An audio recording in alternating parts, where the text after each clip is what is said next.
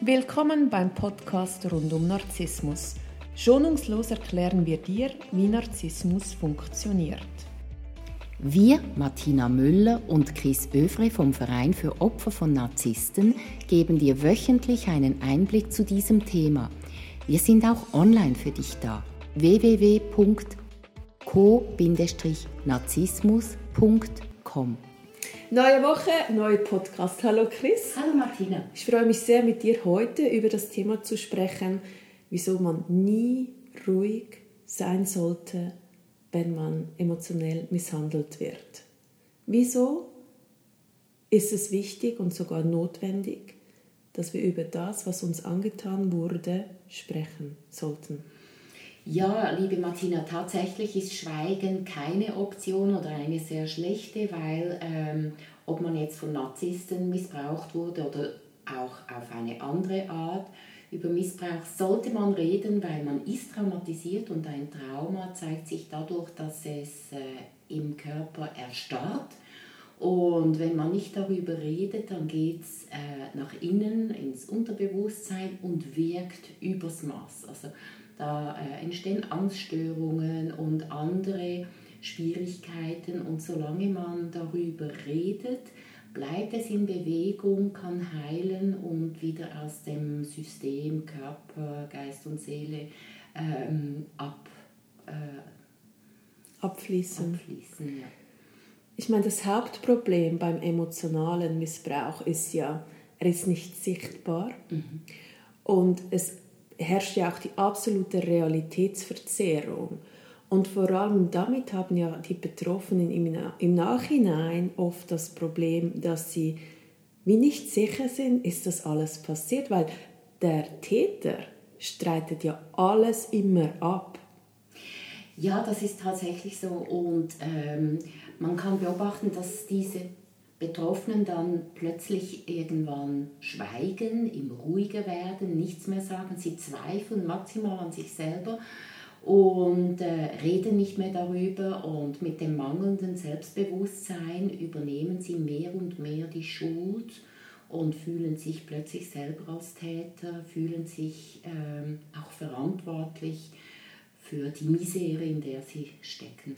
Und wenn man nicht darüber spricht, gibt es ja dem Täter eine unglaubliche Macht, weil zum einen wird er nicht damit konfrontiert, was er gemacht hat. Es bleibt wie unter dem Radar. Und zweitens ist es ja auch so, dass dann das wie nicht sichtbar wird für das Umfeld und er hat wie wieder die Möglichkeit, das beim nächsten wieder zu machen. Ja, das ist tatsächlich so. Also für ihn ist das auch völlig normal, dass es so ist. Er spürt natürlich auch, wie viel Spannung die andere Person hat, das Opfer. Und das ist völlig normal, wenn man so unter Spannung steht, dass man bereit ist, sehr viel oder sogar alles zu tun, damit man sich entspannt. Das heißt, der äh, Täter kann einen maximal manipulieren und kriegt alles vom Opfer. Und deshalb wäre es ja eigentlich so wichtig, dass man nach außen geht und das erzählt und dann fängt man, hat man vielleicht schon mal Vertrauen in eine Person und man erzählt und dann kommt so die große, nein, das kann ich mir jetzt überhaupt nicht vorstellen, ähm, Antwort und dann wird man so wieder ganz unsicher, weil man eh schon ein Problem hat mit der Realität. Mhm. Was würdest du empfehlen? Wie gehe ich da vor, wenn ich erstens mal realisiert habe, wie übergriffig diese Beziehung ist? Dann möchte ich mit jemandem reden. Gibt es da irgendwelche Schritte, die du mir empfehlen würdest? Ja, also wenn der Narzisst einen guten Job gemacht hat, dann hat er das Opfer isoliert von der Familie, von den Freunden. Alle Menschen, die dem Opfer gut tun würden, sind dann nicht mehr erreichbar. Und man redet dann mit den Leuten, die der Narzisst sozusagen bewilligt. Und die werden das natürlich total anzweifeln. Das sind dann vielleicht auch Flying Monkeys, die dem Narzissten ebenfalls dienen und die werden dann diese Unsicherheit vergrößern. Und deshalb rate ich, ähm, mit Menschen zu sprechen, die diese Thematik kennen, zum Beispiel in einer Selbsthilfegruppe, wo andere Menschen sind, die genauso betroffen sind. Da habe ich äh, oder haben wir ja schon einige Male erlebt, dass jemand etwas gesagt hat, sich geschämt hat dafür und die anderen haben dann mit den Schultern gezuckt und gesagt, ja, ja, das kenne ich, das ist mir auch passiert. das war jedes Mal extrem hilfreich und entspannend. Also würdest du mir nicht empfehlen, mit meiner besten Freundin oder mit meiner Nachbarin oder womöglich mit der neuen Freundin meines ehemaligen Narzissten ähm, zu sprechen? Also die neue Freundin, die Next, die ist natürlich genauso gefangen und die wird das nicht glauben, die will das auch gar nicht glauben und sie redet es sich schön, das hat ja äh, das macht ja jedes Opfer, redet eigentlich die Partnerschaft schön, vor allem am Anfang. Und äh, nein, das bringt wirklich nichts. Also man muss sich gut überlegen, mit wem man darüber redet. Und Freundinnen und so weiter muss man auch sehen, die sind teilweise überfordert mit dem Thema, vor allem wenn sie das nicht kennen, dann können die sich das kaum vorstellen, nicht weil sie es nicht glauben, sondern weil es unvorstellbar ist. Da muss man wirklich behutsam aussuchen, mit wem man über diese Themen redet. Wie zeigt sich das, wenn jemand überfordert ist? Wie merke ich das? Äh, das ist eine Person, die dann beginnt auszuweichen, die dann einfach plötzlich nicht mehr Zeit hat oder auch sagt, du, ich mag das gar nicht mehr hören, das belastet mich. Und das gilt es halt auch zu respektieren.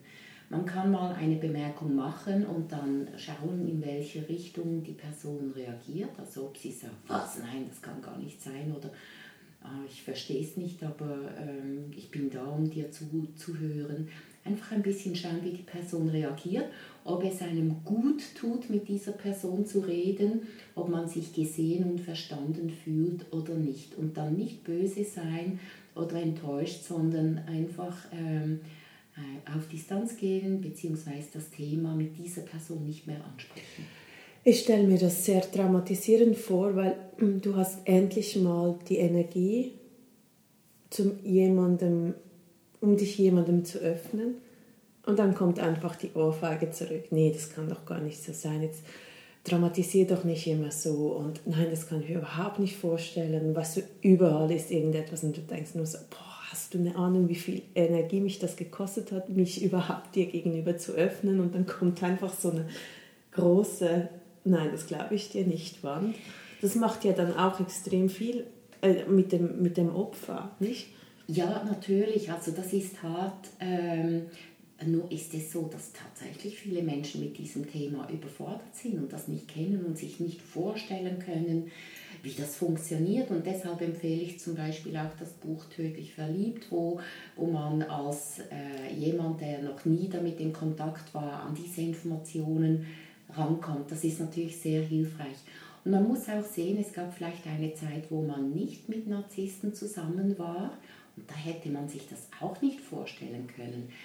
Die Freunde, das sind keine Therapeuten. Vielleicht kennen sie ein Thema, vielleicht auch nicht. Also das darf man da nicht persönlich nehmen. Man muss sehr behutsam und achtsam jemanden finden, der Verständnis für das Thema hat. Gut, und du hast erwähnt, ich darf nicht zum neuen Supply vom Narzissten gehen und sagen, hey, renn, solange du noch kannst, mhm. weil man eh nicht ernst genommen wird. Man, man ist ja so wie die Crazy Ex. Mhm.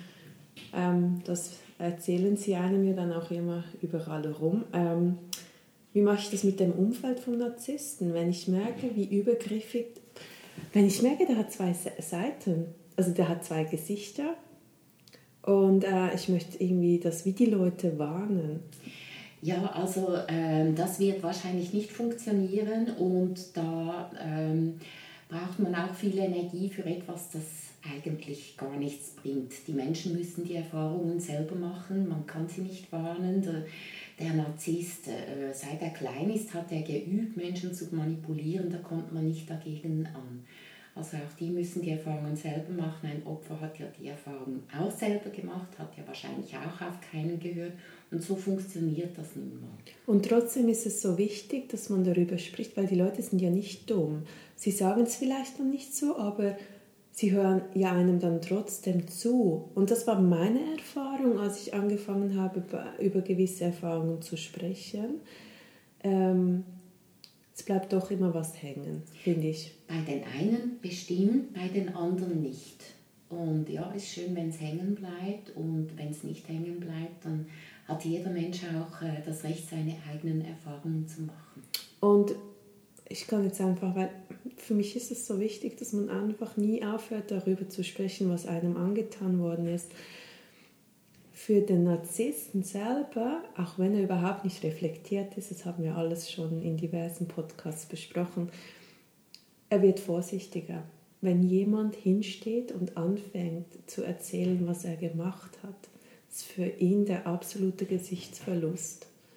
Und er wird vorsichtiger, er wird vielleicht noch besser mit dem Tarnen, aber das macht bei ihm auch etwas weil man eben nicht ruhig ist. Ja, aber unser Ziel ist es ja nicht, den Narzissten zu verändern. Ein Narzisst, da sind wir uns einig, ist ein Mensch mit einer mentalen Krankheit.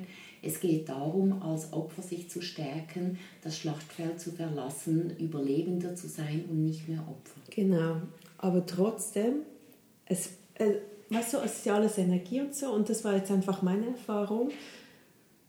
Der Narzisst, der mich da so gequält hat, der war nachher anders als er gemerkt hat, ich gehe an die Öffentlichkeit und ich lasse mich nicht mehr so lange erniedrigen, seither ist er anders.